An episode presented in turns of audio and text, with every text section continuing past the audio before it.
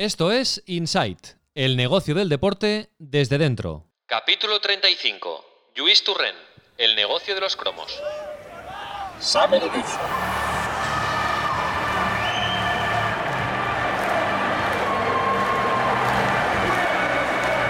Inside con Raúl Gimos.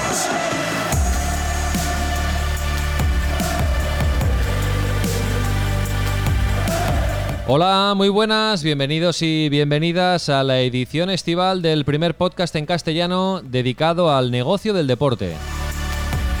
Hoy acabamos nuestra serie de entrevistas eh, veraniegas charlando con el director general de Panini España, Luis Turren, una persona que lleva más de media vida, más de 40 años ejerciendo este cargo, estrechamente vinculado a la industria del fútbol. Hoy descubriremos la historia y la manera de trabajar de una empresa que domina globalmente el negocio de la venta de cromos y coleccionables. Inside, un podcast de Sports and Life. Hola Luis, ¿qué tal? Muy buenas y muchas gracias. Muy buenas, gracias a vosotros por tenernos en consideración. Gracias. Bueno, Luis, son eh, más de 40 años eh, vinculado a, Panini. A mí me gustaría que explicaras así, para empezar, la, tu relación con Panini. ¿Cómo empezó tu, historia con, con, Panini? Tu historia de amor con Panini. Bueno, como, sí, sí, la verdad es que podríamos decir que es una historia de amor. Y es un poco como todo lo que ha sucedido en la historia de Panini durante su fundación o antes incluso de su fundación y todo. Eh, yo estaba y aún estoy en el mundo inmobiliario, de, de compraventa, de gente de la propiedad inmobiliaria, y un buen día pues eh, me presentaron a un señor belga que quería comprar una casa que habíamos promovido con mi socio con Jaume Bruguera, que después eh, fue cuando empezamos los cromos juntos. Y este señor eh, era muy particular, yo no sabía a qué se dedicaba y en un momento determinado mm, me vino al despacho y me dice, mira, mañana me tienes que venir, porque él tenía otra casa aquí en Bagur, cerca de Torroella de Madrid, tienes que venir porque tengo un problema en la piscina. Yo le dije, mire, me de Latre, yo, ¿qué quiere que le diga? Pero yo de piscinas no entiendo nada. Además, esta casa no la he vendido yo a usted. No, no, no, tienes que venir, tienes que venir, tienes que venir. Bueno, al final, era muy joven, cogí el coche, me fui a Baur. Allí no hice nada más que de traductor entre eh, los, el, el, que hablaba solo francés y los industriales que solo hablaban catalán o castellano. Y casualidades de la vida, después de muchos meses que no le iba bien la piscina y que perdía, yo qué sé, aquel día se arregló la piscina. Y el hombre dijo, bueno, vous êtes fantastique, c'est très bien. Y yo digo, pero si no he hecho nada, yo simplemente he hecho de traductor, ¿qué quiere que le diga? No, no, no. Dice, te has portado tan bien que cuando tengas otra oportunidad inmobiliaria me avisas que igual hacemos otra compra. Bueno, al cabo de unos meses eh, teníamos con mi socio Jaume Bruguera preparados ir a una feria inmobiliaria en, Bruselas y le dije a mi socio, ¿te acuerdas del, del belga aquel que dijo, que nos compraría más? Dice, hombre, ¿qué va a comprar? Si ha comprado uno, comprará más. Bueno, oye, entonces lo llamé en directa y le dije, mira, estamos construyendo un bloque de apartamentos y pam, pam, pim, pim, y dice, pues me quedo dos. Caray, digo, bueno, muy bien. Entonces usted vendrá a la feria a firmar el contrato, porque claro, yo me fío de usted, pero necesito que me firme un contrato, me haga una entrega a cuenta, etcétera, etcétera. Y dice, yo a la feria no voy a venir, yo a la feria no vengo. ¿Y cómo lo hacemos? Dime en qué hotel estás. Entonces me vino a buscar por la noche al hotel, me llevó a su casa, me firmó el documento sin leerlo y me dijo, ¿tú sabes lo que hago? digo, pues no tengo ni idea. Digo, alguna carta me has enviado que dice Edición Panini, harás libros. Dice, no, no. Y me enseñó sus oficinas y me enseñó todo lo que hacía. Y muy bien, fuimos a cenar, me invitó a la cena, hablando todo el rato de Fratelli Panini, de Le Figurine, etcétera, etcétera. Y yo, bueno, pensaba muy bien, le gusta su trabajo como a mí el mío. Y al cabo de pocas mm, semanas, eh, en verano, vino aquí pasó por la oficina y dije, mire, como me trató también, me ha comprado otras cosas, le invito a cenar esta noche a usted. Ah, fantástico. Y estábamos en el hotel ahí que hablaba y el hombre otra vez hablando de Panini, hablando de los cromos. Y, y cuando llegó a los postres yo le dije, Monsieur Delatre, la verdad es que estoy hasta arriba de oír hablarle de los cromos. El otro día, hoy, a mí también me gusta mi trabajo, pero no, no mareo tanto, con perdón. Y me dice, no, es que esto yo lo quiero hacer aquí en España. Ah, pues bueno, pues si lo quiere hacer aquí en España, buscaremos a alguien. Ya le, ya, no sé, no tengo ni idea, pero ya, ya pensaré yo para sacármelo de encima, ya buscaré. El hombre se puso de pie en medio del comedor, gritando a, a pecho partido, eres tú, eres tú, imbécil, tú el que tienes que hacer esto. Bueno, y a partir de aquí, pues viajé a Bruselas, me explicó cómo lo hacía, él era íntimo amigo de los hermanos Panini, eh, hicimos una sociedad aquí que se llamaba Cromocrom, juntamente con él y con Bruguera, y empezamos a ser clientes de, de los hermanos Panini. Y así empecé yo en este mundo. Y esto era el año uh, finales de los 70, ¿no? 79, 79. 79. Muy bien. Y yendo un poco más allá, ampliando el foco, ¿cuál es la historia de Panini? Bueno, la historia de Panini eh, es, es, también muy curiosa. La historia de Panini es eh, verdaderamente mm, emotiva y hermosa, al menos para mí. Panini, después de la Segunda Guerra Mundial, después también, si tienes tiempo, te explicaré el contacto de, de, Latre con los Panini, porque también tiene su injundia en el buen sentido de la palabra. Panini, después de la Segunda Guerra Mundial, eran una familia de ocho hermanos, cuatro hombres y cuatro mujeres. Y además el marido, o sea, el padre, murió. Estaba solo la, la mamá y vivían en una, realquilados en un piso que ni apenas cabían, apenas podían ni comer.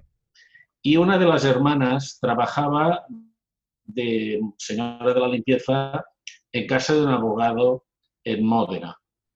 Este abogado tenía un kiosco y después de la Segunda Guerra Mundial no vendían nada. Y le dice a, la hermana Panini, dice, oye, si quieres te vendo el kiosco y así os podéis intentar ganar mejor la vida. Y la hermana dijo, lo lamento mucho, pero es que no puedo comprarle el kiosco, no tenemos ni para comer y cómo le vamos a comprar el kiosco. El abogado le dice, mira, ¿sabes qué?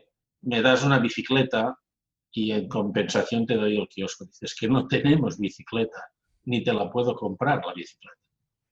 Y le dice, pues bueno, no te preocupes, me compro yo la bicicleta y cuando las cosas vayan bien, ya, ya pagarás de la manera que puedas. Bueno, y así empezaron esto en el año 1945, abrieron el kiosco y lo abrió eh, el hermano mayor, Giuseppe, Giuseppe Panini. Y al cabo de unos años, en el 54, Giuseppe, que era muy espabilado, empezó a ver que la cosa se movía y entonces se ofreció como distribuidor de la prensa local. Es decir, me dejáis a mí todos los periódicos y yo los distribuiré a los demás puntos de venta de la ciudad. Y más adelante eh, había niños que le pedían cromos y decía, pues si no, nadie los hace ahora. ¿cómo? Bueno, fueron indagando él y el hermano Benito, porque Humberto Panini ya se había ido a, a Venezuela, mecánico de los pozos de petróleo. La mecánica de Humberto, Humberto es la persona más maravillosa que me he encontrado en mi vida, más humana, más, en fin, todos los adjetivos calificativos positivos para Humberto. Y Humberto ya estaba en Venezuela trabajando en los pozos de petróleo, buscándose la vida porque no podían comer. Y entonces en el año 61 es cuando se enteran que en Milán hay un editor que tenía preparada una colección de cromos de fútbol, pero que no se atrevía a lanzarla. Se fueron a Milán y no sé cómo, pero le convencieron para que les diera, les diera esto. Y así empezaron en el año 61 con una colección de calcio, de fútbol italiano, en, eh, en Módena. Esta es la historia inicial de Panini. De Panini. Y ahora Panini, pues es una, es una marca reconocida a nivel mundial, presente en, en cuántos países? Estamos en 120 países. Wow. 120. Estamos algunos con, con filial, con sociedad propia. Estamos, por ejemplo, en el continente americano tenemos filial, tienen, bueno, yo no soy socio, ¿eh? pero me lo siento tan mío que siempre hablo en plural, eh, en Estados Unidos, en México, en Brasil y en Chile. Pero hay otros, todo, todo Latinoamérica, por ejemplo, está cubierta o bien por distribuidores o bien por acuerdos con clientes preferentes. Después estamos en Rusia, también tenemos filial en Rusia, en, eh, Inglaterra, en Alemania, en Francia, en fin, estamos en 120 países.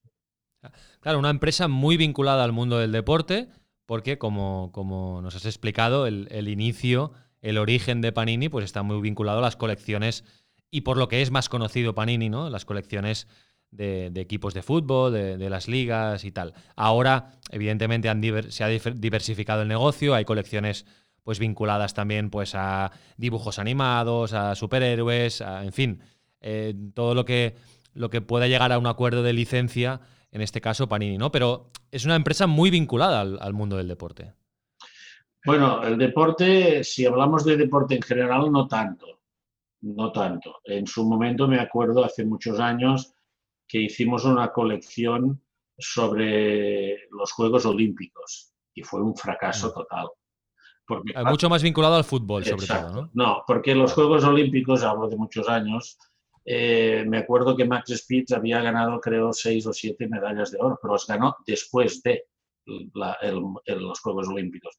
Y nosotros siempre salimos porque tiene una vida que coleccionista tiene que, hacer la colección, intercambiar los cromos, siempre salimos antes. Por ejemplo, con, el euro o con el mundial, siempre salimos tres o cuatro meses antes del evento. ¿eh? Y luego, bueno, en Francia, por ejemplo, hace la colección de rugby, eh, hay alguna cosa de deportes, pero deportes, deportes, mm, bueno, Estados Unidos NBA. Estados Unidos sí que tenemos la NBA, que somos licenciatarios mundiales, y la verdad que NBA en Estados Unidos es, otra historia. Pero estos son los dos grandes. Un poco de, actualidad, digamos. Eh, el 2020 ha sido un año atípico para todos, para todos los sectores económicos. Imagino que también para Panini, ¿no? ¿Cómo, cómo se ha visto afectado el, negocio, mm, tanto a nivel de ventas como, claro, al final el, mundo de los cromos es, una actividad también muy social, ¿no? El intercambio de los cromos, el contacto eh, pues de los niños, ¿no? Eh, de, los jóvenes, el intercambio de los cromos, tal. ¿Cómo se ha visto afectado en este 2020 Panini? Vamos a ver, como bien dices, es, eh, un, impacto, digamos, sociológico, el intercambio, el sile, nole, el, ir al mercado de San Antonio al mercado de, en fin, todas las ciudades tienen su mercado de segunda mano, ¿no? Pero eh, aquí nos hemos encontrado que mm, había infinidad de puntos de venta cerrados. Entonces, con lo cual, claro, si está cerrado, no puedes ir a comprar. A nosotros nos afectó, nosotros concretamente eh, lanzamos dos colecciones basadas en la Liga de Fútbol Española, una es al inicio del campeonato, ah, cuando inicia en agosto o septiembre, y eh, no hemos podido, eh, es decir, nosotros lanzábamos la colección en enero de Adrenalin y en la semana 13, justo, no, la semana 9 de vida, justo cuando los de, es decir, se declaró el confinamiento, estábamos en el mismo número de sobres que habíamos puesto el año anterior en el mercado. No vendidos, porque nosotros distribuimos sin, eh, con derecho a devolución y por lo tanto no son ventas netas, pero es un punto de referimiento. Y eh, al final hemos perdido un 40% con relación al año pasado en una colección muy importante de muchos millones de sobres. Por lo tanto, nos ha afectado bastante. En cambio, en el mundo menos conocido, pero que también somos muy importantes, que es en el del cómic, o sea, nosotros somos licenciatarios de Marvel y aparte de Marvel tenemos otras muchas licencias de cómics eh, europeos y españoles, etc. Esto también ha afectado, pero en cambio, cuando se han reabierto los puntos de venta, hemos recuperado, no recuperaremos el 100%, pero será menos, menos grave, digamos, el daño. Em, este año la liga va a empezar más, más tarde y por lo tanto, normalmente eh, la colección de Panini, la de los cromos, digamos, la, tradicional, aparece en agosto y este año va a aparecer en septiembre. Seguramente que sí, seguramente que sí. Estamos aún trabajándolo porque aquí hay muchos, muchas variantes. Evidentemente, eh, el día que empieza, pero también si habrá o no espectadores en los estadios, que seguramente no o muy reducidos. Eh, nuestra acción de sampling que hacemos en las escuelas, que no sabemos si esto no, nos lo dejarán hacer o no, etcétera, etcétera, etcétera. Sí, sí, evidentemente. Pero nosotros estamos trabajando a tope para preparar la salida de la colección. También nos afectará el retraso en los fichajes, porque eh, lógicamente eh, había muchos jugadores que terminaban el 30 de junio, esto se les ha prorrogado, algunos, otros no, en fin. Pero bueno, ya estamos acostumbrados, no, nos preocupa. Em, ¿Cuál, es ahora mismo el producto que mejor funciona en, España, por ejemplo? Eh, ¿qué, tipo de producto funciona? Sea deportivo o no, ¿eh? o sea futbolístico o no. Bueno, hay la imagen, hay la imagen de que el fútbol es, es lo que funciona mejor. Pero en cambio, por ejemplo, la Copa del Mundo de Fútbol, eh, extrañamente, tanto España como Italia nunca han sido países que funcionen mucho. Y mm, bueno, antes incluso se atribuía durante un periodo eh, que Cataluña no tenía tanta afición a una selección nacional española, pero a la hora de la verdad el ritmo de ventas es el mismo en Andalucía o en Madrid en el centro que en Cataluña, por lo tanto no es esto. Yo lo atribuyo que eh, en España tenemos habitualmente los mejores jugadores que hay en el mundo. ¿eh? Hemos tenido Cristiano Ronaldo hasta hace cuatro días, tenemos a Messi, están creciendo unos chavales que tienen un futuro enorme. Eh, entonces todo esto hace que el gran interés ya lo tienen, los ven cada día, por decirlo así, aquí.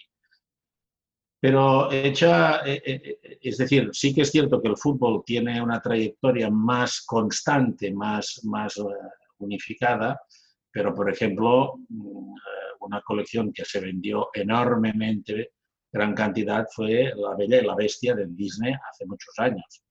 Y no hace tantos años como pues, Invisimals, que es una, un producto de realidad aumentada. Y en fin, eh, ahora nosotros nos hemos inventado, el equipo de marketing de Panini España se ha inventado un producto, no un producto, una colección nueva basada en, un sistema de monstruos, Fantasy Riders, pues que también ha vendido muchísimo. Por lo tanto, mm, hay, de todo, hay de todo, sinceramente. La, clave mm, del negocio de Panini está en las licencias, en, la negociación, pues ya sea con, con Marvel, con Disney, con la Liga, con la NBA. E, es, un elemento importantísimo, ¿no? Conseguir eh, las licencias de estos productos, estas marcas. Bueno, vamos a ver, hay cinco o seis cosas súper importantes. Yo siempre digo que hay cinco o seis cosas súper importantes en este negocio. Pero mm, no tendría que hablar de la competencia, pero bueno, el ejemplo es clarísimo. Eh, nuestra competencia a nivel mundial es TOPS. TOPS factura en Europa, y los datos son públicos, por esto lo puedo decir, en toda Europa y tiene la Premier League. Bueno, ahora ya no la tiene porque ahora la tenemos nosotros, pero tenía la Premier League en los datos que hemos visto publicados y la Bundesliga. Y factura lo mismo que factura Panini España. Es decir, Panini España factura exactamente igual solo en España y Portugal, evidentemente, y que ellos en toda Europa. Y, tienen la Bundesliga y tienen eh, la Premier League. Por lo tanto, la licencia sí que tiene una importancia, pero también tiene mucha importancia la distribución y tiene mucha importancia el marketing y tiene mucha importancia eh, la capacidad de producción. Hay varias cosas. La distribución para mí es fundamental. Es decir, nosotros piensa que en España no hay nadie más que tenga esta cantidad de puntos de venta, nadie más, ni en la Coca-Cola. Nosotros tenemos 139.000 puntos de venta en España. Nadie más tiene esto. Claro, si no tienes el producto, tampoco te lo comprarán. Es decir, es una combinación de todo, es, es, el cóctel, es decir, es como hacer un arroz, ¿no? Depende de las gambas en el momento final, pero también del, del sofrito inicial, de la, de la, cantidad de arroz, etcétera, etcétera. Es, hay, hay un olfato en todo esto. Eh, ¿Cuántos, ¿Cuántos millones de sobres se pueden vender en, en España? Bueno, hay que especificar que tienen, hablando de colecciones futbolísticas, dos principales, la que sale en agosto, septiembre, la de cromos de toda la vida, y luego, desde hace unos años, una colección que está funcionando muy bien, que son las Trading Cars, Adrenaline de Panini, que esto sale en enero, como antes comentábamos, ¿no? Em, que creo que está funcionando casi tan bien o, mejor a veces ¿no? que, la propia colección de cromos. ¿no? Eh, ¿Cuántos en total, qué cifras se puede manejar? bueno, eh, vamos a ver, mira, eh, la, durante los días cercanos a las Navidades siempre hacemos una reunión de todo el personal y aprovechamos para hacer un pequeño piscolabis, ¿no? Y bueno, me toca hacer un poco de un sermón. Y este año ya no sabía qué decirles, entonces me entretuve a mirar los datos históricos de Panini España, de Panini España en cuanto a ventas de cromos, no de sobres ni de cajas, cromos. Eh, si ponemos los cromos vendidos desde el año 1979 a, finales del 2019 y los ponemos uno al lado de otro, estos cromos llegan de la Tierra a la Luna y vuelven de la Luna a la Tierra y vuelven a ir a la Luna y vuelven a volver. 19.200 millones de cromos se han vendido en este tiempo. Pero la cifra de 1.200 millones impacta, pero cuando dices lo de la luna, que es verdad, dices, mm. caray, ¿cómo es que? Pues es verdad, no, es ninguna falacia, no es ningún cuento chino esto. No, no, eh, te tuviste que dedicar a, comprobar los kilómetros, ¿no? Para ver cuál. Sí, bueno, la distancia de la Tierra a la Luna se sabe. Claro. Eh, la, la, medida media de un cromo lo sabemos entonces tantos cromos multiplicado por esto, pues es fácil, es una operación matemática, no, es complicado. Es, un negocio que, bueno, que sigue funcionando, los números lo, demuestran.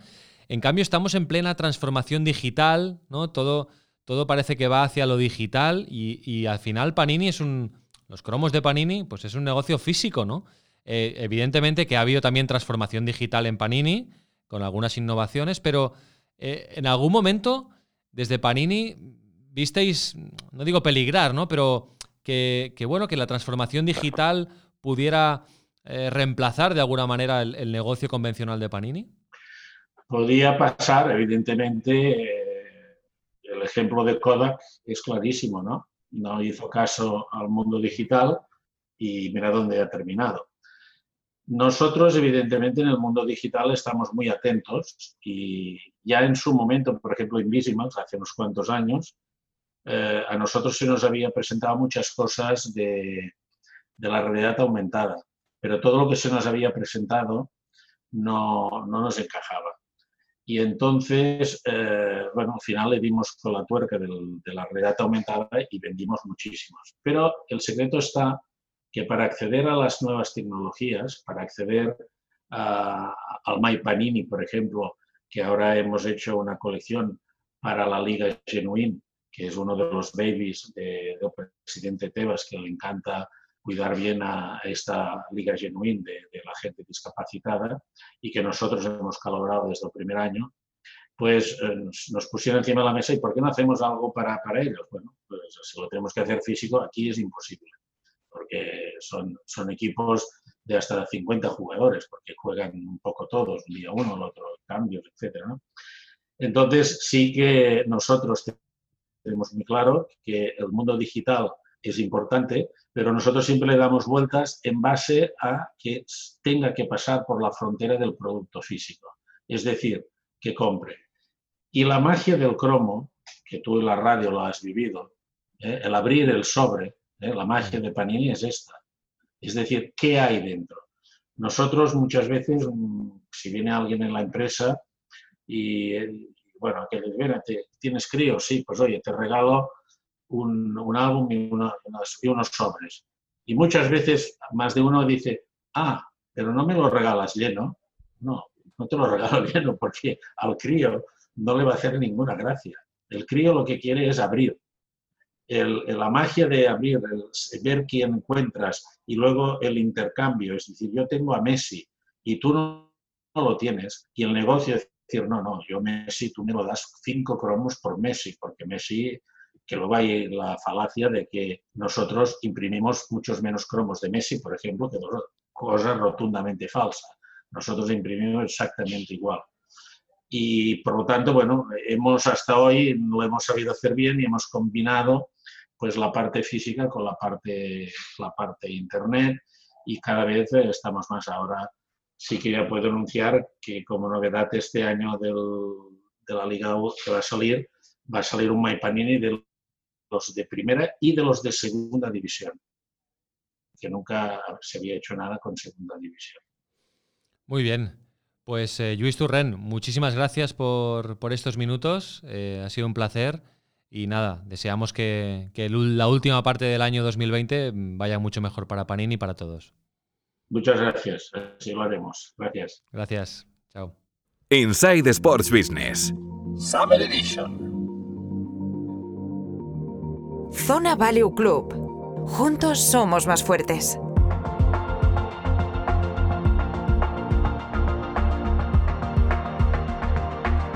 Hoy vamos a cerrar la guía del buen inversor que durante los últimos capítulos nos ha estado ofreciendo Lorenzo Serratosa desde la zona Value Club. Hoy el último capítulo para aprender a ser un buen inversor. Adelante, Lorenzo. Bueno, pues en el último capítulo, para ser un gran inversor, ya hemos visto cómo tenemos que invertir, que esos análisis que tenemos que hacer, cómo tenemos que entender al mercado, cómo la renta variable es el activo más seguro y rentable a largo plazo. Y para terminar, diremos algo que, que puede ser muy contraintuitivo, que puede ser algo que a la gente le parezca un poco chocante, y es que la inversión es para vagos y aburridos. George Soros, uno de los grandes inversores del mundo, dice siempre que si tu inversión no es aburrida, no es una buena inversión. Y esto parece, parece que es lo contrario de lo que parece, porque ah, la bolsa de que fluctuaciones tal, eh, adrenalina, compro, vendo y, toda la gente como con mucho estrés. Pues es totalmente lo contrario. Si nos metemos en ese estrés, no hacemos más que cambiar de inversión de aquí a allí, de aquí a allí, pagar muchísimas comisiones a los brokers o a los bancos en los que hacemos esas compras y ventas y al final perder dinero. Si nosotros habíamos hecho un buen análisis, habíamos encontrado una buena inversión, pusimos el ejemplo de Apple, y simplemente tenemos que esperar a que Mr. Market nos dé la oportunidad, una vez hemos comprado, ya no tenemos que hacer nada posiblemente en los próximos 20 años. Nos acordamos de lo que decíamos en uno de los capítulos anteriores, cómo la bolsa da un 9,9% de rentabilidad anual media. Si encima hemos elegido bien una acción, nuestra rentabilidad puede ser mucho mayor, pero esa rentabilidad va a basar en la inacción, se va a basar en no hacer nada. ¿Qué es lo que tenemos que hacer simplemente? Anualmente revisar que nuestro análisis es adecuado, que la empresa sigue por el camino que tiene que seguir, que sigue dando dinero y que sigue siendo un buen negocio. La inversión es para vagos y aburridos. No hay que hacer nada más que encontrar las oportunidades y luego echarse a dormir y dejar que el tiempo juegue a nuestro favor, que el dinero trabaje para nosotros y no nosotros para la industria financiera comprando y vendiendo y generando muchísimas comisiones. Con, estos con estos grandes ideas sobre invertir podemos convertirnos en grandes y en inversores exitosos siguiendo estos consejos.